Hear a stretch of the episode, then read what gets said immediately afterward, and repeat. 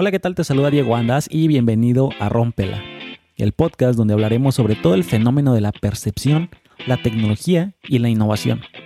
Esto con el objetivo de transmitir conocimientos, herramientas y tips para que puedas romperla en lo que sea que estés haciendo.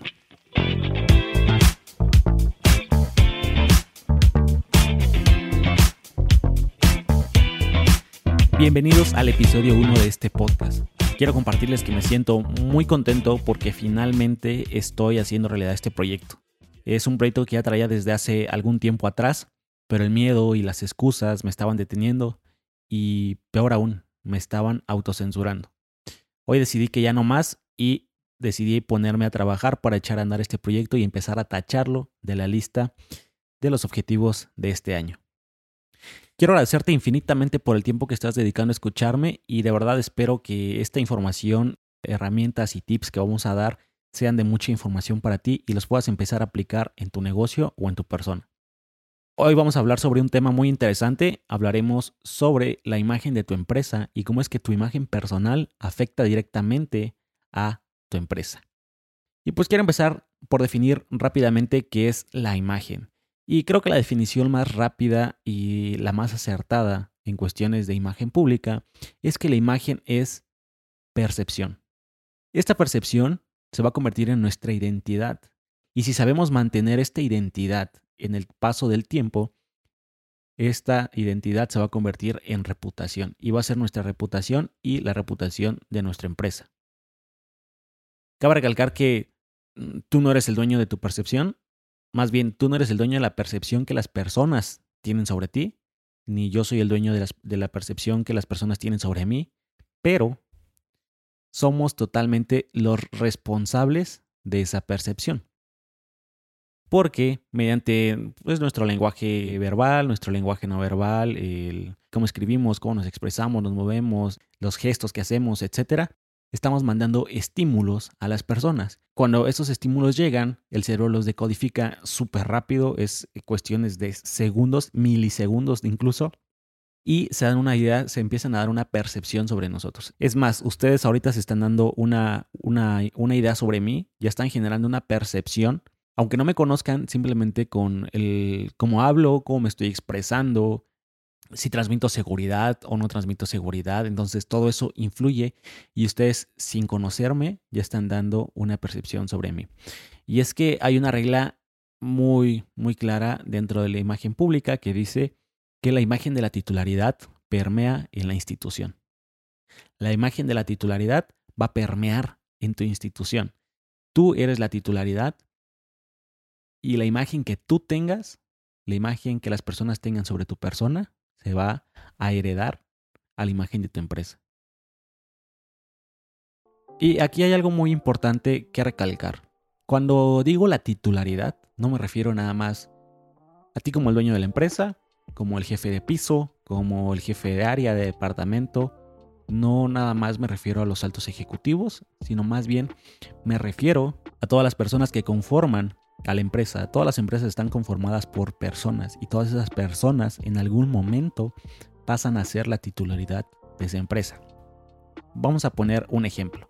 Si yo voy a un restaurante, el mesero que me va a atender en ese restaurante, el mesero pasa a ser la titularidad de la empresa en ese momento.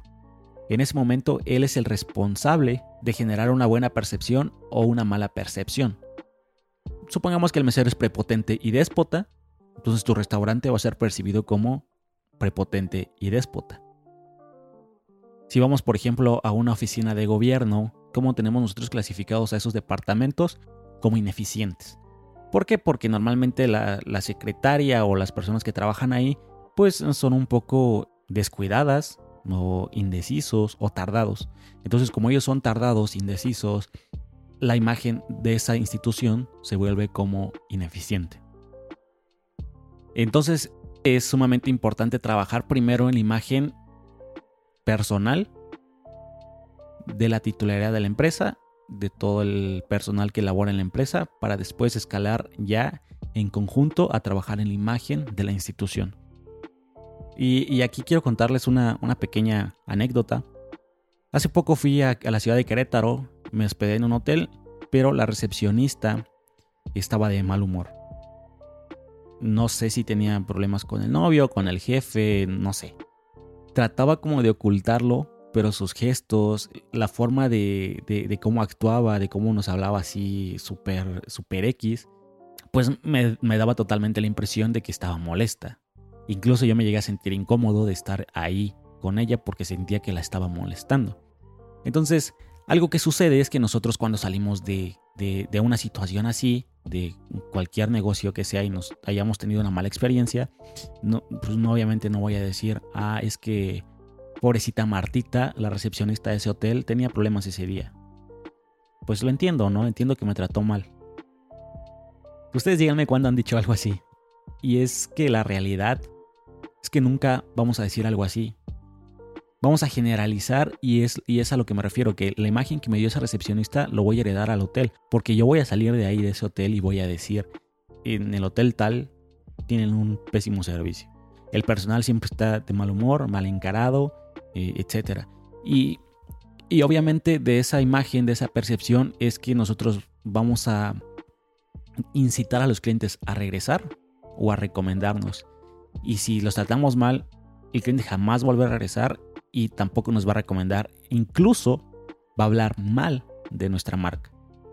Entonces, eh, es, es muy importante que nosotros tengamos plena conciencia de esto y que incitemos a nuestros, a nuestros empleados, a nuestros colaboradores, a que por favor sean lo más empáticos posible con, sus, con los clientes, porque los clientes, si son bien atendidos, no van a tener ningún problema. Y creo que eso es algo sumamente importante eh, para que nosotros podamos tener una muy buena reputación como empresa y como persona con el paso del tiempo. Ok, luego me dicen, Diego, pues yo no tengo una empresa física, es empresa digital. ¿Cómo le hago ahí? O sea, mi imagen también se va a heredar a mi empresa totalmente, pero ahí entra otro factor clave. Si tú vendes un producto físico ese producto físico se convierte en la titularidad de tu empresa en el momento en el que le llega al cliente. Si llega un producto que el cliente no esperaba, que prometiste quizás más de lo que debías, o llega dañado, o llega abierto el paquete, caducado incluso, lo que va a pasar es que el cliente va a decir, este producto no me gustó, no sirve, viene roto, viene caducado, eh, no sé, cualquier problemática que pueda tener. Y esa imagen que tuvo del producto, pues obviamente se va a heredar a la marca. Entonces, creo que eso es muy importante.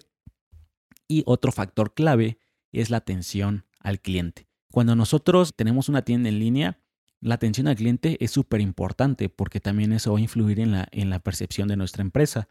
Si nosotros somos rápidos para contestar y dar soluciones a las problemáticas de nuestros clientes, que si el producto llegó caducado y escribimos, el cliente escribe a nuestra empresa y nosotros le decimos, ¿sabes qué? No te preocupes, te vamos a cambiar el producto, fue nuestro error, dame tus datos para que volvamos a realizar el envío.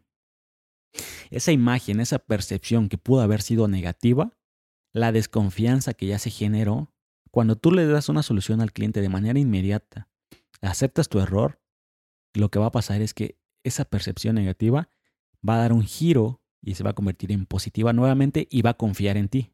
Ahora, si tú puedes darle un seguimiento al cliente, un seguimiento postventa, después de que le llegó su producto, le dices, oye, ¿cómo va tu producto? ¿Qué tal te pareció? Te mando estos tips. Eso estaría excelentemente bien y eso te va a dar una identidad y que a la larga se va a convertir en una reputación súper, súper buena.